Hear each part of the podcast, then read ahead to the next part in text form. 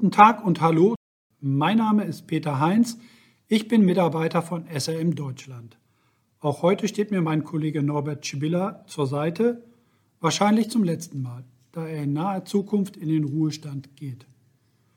Heute bin auch ich gespannt, hat doch Norbert ein aus meiner Sicht für unsere Arbeit in SRM ungewöhnliches Thema, um es gelinde auszudrücken, vorgeschlagen. Die Nichtzahlungsmeldung, auch NNP genannt, eine Obliegenheit unserer Versicherungsnehmer gemäß Versicherungsvertrag. In der Tat, Peter. Das Thema hört sich nicht so aufregend an. Wer mag schon wirklich vertragliche Obliegenheiten? Aber sie und insbesondere ihre Einhaltung sind wichtig für den Erhalt des Versicherungsschutzes. Deshalb auch hier einige Basics zur Obliegenheit Nichtzahlungsmeldung. Im Kern ist das nichts anderes als die ganz platte Mitteilung, ein Abnehmer hat nicht pünktlich gezahlt.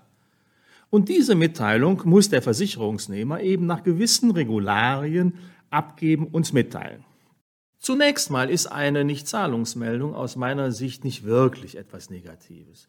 Es kann viele Gründe hierfür geben. Man ist mit der Ware nicht zufrieden, die Ware, die Leistung hatte einen Mangel, man streitet sich zum Beispiel über den Preis oder die Sache kann auch schon gerichtsanhängig sein und, und, und.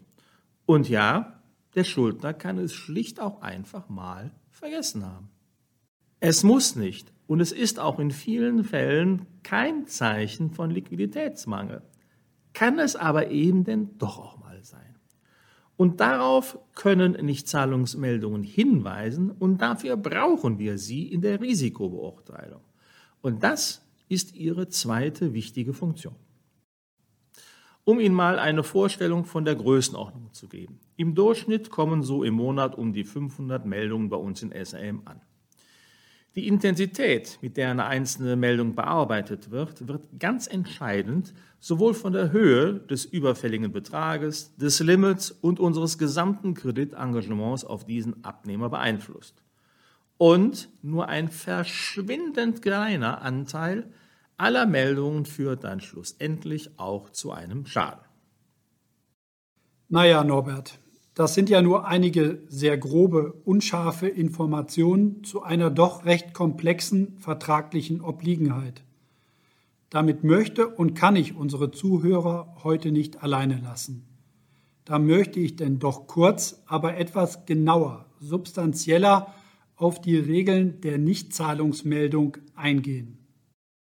Wenn ich ehrlich bin, Peter, habe ich auch nichts anderes von dir erwartet. Ich möchte einige wichtige Begrifflichkeiten im Zusammenhang mit einer Nichtzahlungsmeldung etwas genauer darstellen. Das Zahlungsziel beginnt mit der Fakturierung und nicht mit der Auslieferung der Ware.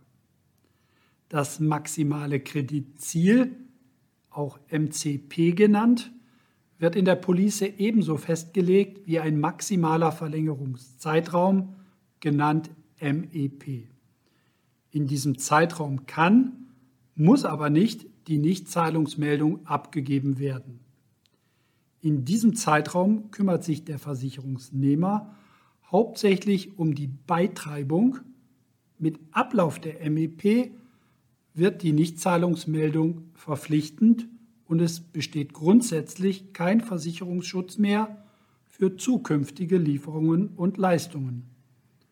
Und die letzte Abgabefrist für die Nichtzahlungsmeldung ist dann eine Frist von maximal 30 Tagen. Vielen Dank, Peter, für die Darstellung. Und ich möchte hier gleich zwei Begriffe aufgreifen, um Ihnen direkt mal eine Handlungsweise in SAM vorzustellen. Bei kritischen Abnehmern verkürzen wir gerne die vertraglich vereinbarten Fristen, etwa das maximale Kreditziel auf 60 Tage und die Verlängerungsfrist auf zehn Tage. Wir wollen einfach schneller über das Zahlungsverhalten unserer Schäfchen informiert werden. Aber jetzt zu meinem eigentlichen Anliegen heute. Was kann eine einzige Nichtzahlungsmeldung, sozusagen ein Flügelschlag eines Schmetterlinges, alles auslösen? Ich hatte mal eine Nichtzahlungsmeldung mit einem überfälligen Betrag von circa 400.000 Euro bei einem Limit von einer halben Million auf ein Risiko, bei dem Atradius im mittleren bis knapp zweistelligen Millionenbereich engagiert war. Peter, was würdest du denn in so einem Fall als erstes tun? Naja, ich würde in die Analyse der Zahlen einsteigen, mit Versicherungsnehmer und Risiko Kontakt aufnehmen, eventuell Erfahrungsberichte veranlassen und ja, hängt vom Einzelfall ab. Ja, Peter, ich stimme dir insofern zu, dass man sich zunächst das Unternehmen ansehen muss, aber to be honest, wenn ich da wirklich keine akute Gefahr sehe, tue ich erstmal gar nichts und lege mir den Vorgang auf Termin, denn, wie gesagt, viele Mahnungen erledigen sich oft kurzfristig von selbst. Die Bilanz war auf den ersten Blick okay, Liquidität deutlich positiv, hohes Bankguthaben, normale Eigenkapitalquote mit durchaus ansehnlichen Gewinnen in den beiden letzten Jahren. Und Sie finden ein paar Zahlen des Unternehmens im Folder dieses Podcasts. Habe ich gesehen. Hättest du da nicht etwas Aktuelleres nehmen können? Peter, Datenschutz. Natürlich sind die Jahreszahlen völlig willkürlich gewählt. Und natürlich ist das auch kein so richtiger Anlagenbauer. Und natürlich sind auch die Zahlen nicht die richtigen. Aber die Relationen der Zahlen stimmen. Und das ist hier das Wichtige. Als nach einer Woche die Forderung immer noch nicht bezahlt war, habe ich Kontakt mit dem Versicherungsnehmer aufgenommen. Aber die Forderung war nicht strittig. Auf Mahnungen erfolgten keine Reaktionen und es wurden auch keine Gründe für die Nichtzahlungsmeldung gegeben.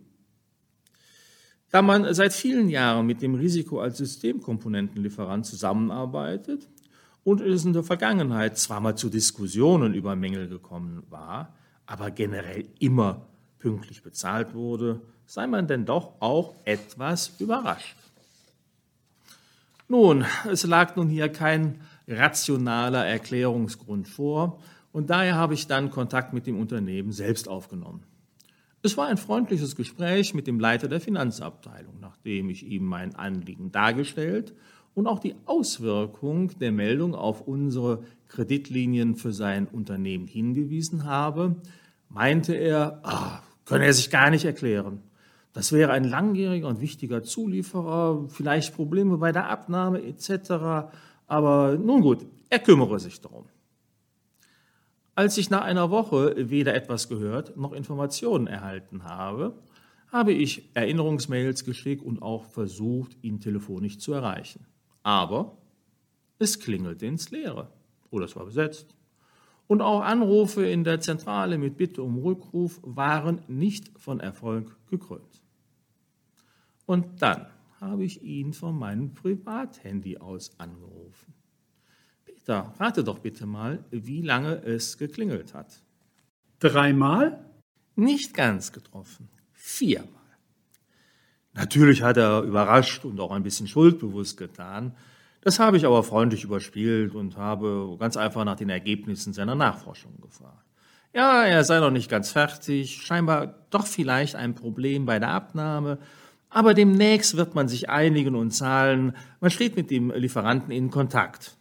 Ich habe dann um entsprechende Unterlagen gebeten, etwa ein Abnahmeprotokoll oder so etwas Ähnliches. Gleichzeitig habe ich dann bei dieser Gelegenheit versucht, weitere Informationen zum laufenden Geschäftsjahr zu bekommen, wie Finanzierung, Budget und so weiter.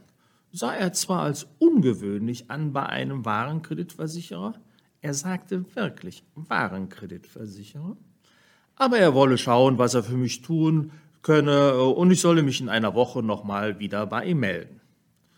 Insgesamt hatte ich jetzt so ein erstes Grummeln im Bauch. Und auch die Betonung Warenkreditversicherer hatte mich etwas stutzig werden lassen. Hatte er etwa Kontakt mit anderen, eventuell Avalkreditversicherern? Und du hast dann wieder eine Woche nichts getan? Nein, Peter. Wie gesagt, ich hatte ein komisches Gefühl bekommen und habe intensiver zu diesem Unternehmen recherchiert und mir die Geschäftsberichte auch nochmal genauer angesehen. Äh, und bei diesen Hidden Champions des deutschen Mittelstandes ist es oft wirklich hilfreich, wenn man sich mal die Regionalpresse etwas genauer ansieht. Etwa sowas wie das Grevenbräucher Tagblatt mit Chefredakteur Horst Schlemmer. Und tatsächlich bin ich fündig geworden. Vor knapp anderthalb Jahren hat man sich vom langjährigen CEO getrennt, ohne Dankesworte und gute Wünsche. Und vor gut einem Jahr wurde dann eine neue Strategie verkündet. Aufgrund der sich stetig verbessernden Konkurrenz aus Asien werde man das seit Jahren produzierte Modell zwar überarbeiten, noch weiter produzieren, aber gleichzeitig ein völlig neues Hightech-Modell entwickeln. Danach wurde dann von fehlenden Aufträgen und drohender Kurzarbeit berichtet. Äh, einige Monate später kam aber dann die erlösende Erfolgsmeldung, man habe einen Investor für zwei der neu Hightech-Anlagen gefunden und die Aufträge erhalten. Kurzarbeit sei kein Thema mehr. Aber auch in den Geschäftsberichten gab es Punkte, die auffielen ohne Namen, Linien oder gar Konditionen zu nennen, wurden als wesentliche Finanzierungsbausteine pauschal Betriebsmittelkredite, Projektfinanzierungen und Erwale von Finanzierungspartnern aufgeführt. Eine Aussage, ob diese auskömmlich waren, war nicht zu finden. Und in der Gewinn- und Verlustrechnung fiel auf, dass trotz Bestandsabbau der Gewinn zurückgegangen und die Umsatzrendite sogar eingebrochen Just in dieser Zeit habe ich auf einer Tagung einen Kollegen aus der Special Risk Abteilung eines anderen Kreditversicherers getroffen und ihn mal in einem Nebensatz gefragt, äh, ob er das Unternehmen dann kenne. Ja, sei ihm bekannt und man stehe seit etlichen Jahren in Geschäftsbeziehung, auch mit Avalen jeder Art. Auf meine Frage nach Einzelheiten wurde er richtigerweise etwas wortkarg und murmelt etwas von üblichen Konditionen und Besicherungen. Und wir sind dann nahtlos zu einem anderen wichtigen Thema übergegangen, Fußball. Peter, du hast ja genauso wie ich eine langjährige Erfahrung im Bürgschaftserwahlgeschäft. Was würdest du denn hinter dieser Aussage des Kollegen vermuten? Naja, Anlagenbauer haben Bedarf an Anzahlungs-, Vertragserfüllungs- und Gewährleistungsbürgschaften, wobei bei den ersten beiden Avalarten das Risiko für den Avalgeber am höchsten ist. Dieses lässt sich der Avalgeber bei eingeschränkter Bonität dann in der Regel liquide besichern. Und in welcher Höhe? Üblicherweise durchaus zwischen 20, 30 Prozent und mehr hängt natürlich von der Bonität ab. Ja, das sehe ich ähnlich, Peter.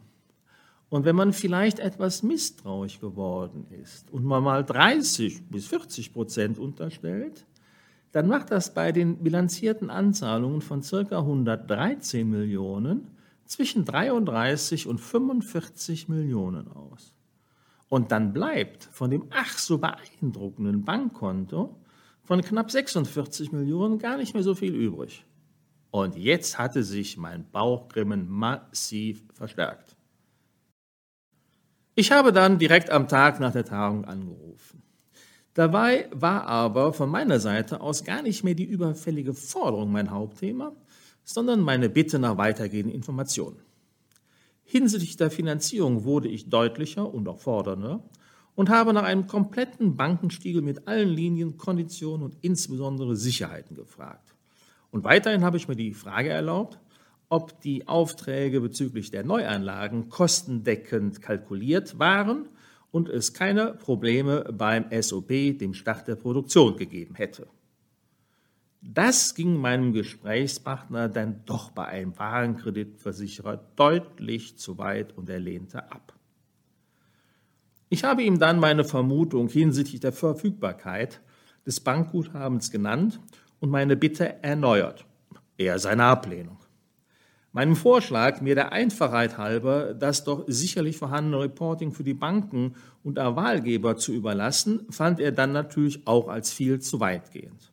Im Anschluss an das Gespräch habe ich die Anforderung nochmals in einer Mail schriftlich wiederholt mit dem Hinweis, dass ich ohne einen Bankespiegel und die weiteren von mir angeforderten Informationen unser Engagement nach einer angemessenen Zeitspanne einer Revision auf Basis der dann vorliegenden Datenlage unterziehen würde. Und? Natürlich nichts. Ich habe dann die Linien mit Vorlauf aufgehoben und es gab natürlich zunächst viele Diskussionen und Gespräche. Aber weißt du, was nach knapp einem Monat passierte? Ich erhielt eine Einladung zu einer Sitzung der Finanzierer. Und ja, es war wirklich ein echter Sanierungsfall und das übliche Prozedere einer Restrukturierung lief an. Aber das wäre eine ganz andere, ganz neue Geschichte. Man könnte aber jetzt hier durchaus sagen, dass diese eine Nichtzahlungsmeldung am Ende eine Restrukturierung ausgelöst hat, sowie der Flügelschlag eines Schmetterlings ein Tsunami gemäß der Chaostheorie. Und so ganz nebenbei konnte ich Ihnen heute hoffentlich auch einen Einblick geben, wie wir in SRM arbeiten, ticken und welche Möglichkeiten wir auch nutzen. Ich möchte mich jetzt von Ihnen verabschieden. Nicht nur für heute, sondern höchstwahrscheinlich für immer. Ich gehe in zwei Wochen in Rente, aber wer weiß. Obwohl ich zunächst der Idee Podcast etwas skeptisch gegenüberstand, muss ich doch sagen, es hat mir viel Spaß gemacht, dabei zu sein. Und ich werde auch dabei bleiben, allerdings werde ich die Seite wechseln und werde, wie Sie, meine lieben Zuhörerinnen und Zuhörer, auch zu einem Zuhörer werden und ich bin sehr gespannt. Unsere geschätzte Kollegin Silvia Schwarzer übernimmt den nächsten Podcast mit dem wichtigen Thema Lieferantenpool. Wie unterstützt SRM seine Versicherungsnehmer bei der Realisierung ihrer Eigentumsvorbehaltsrechte. Und so möchte auch ich mich, meine lieben Zuhörerinnen und Zuhörer, von Ihnen verabschieden. Zumindest vorläufig.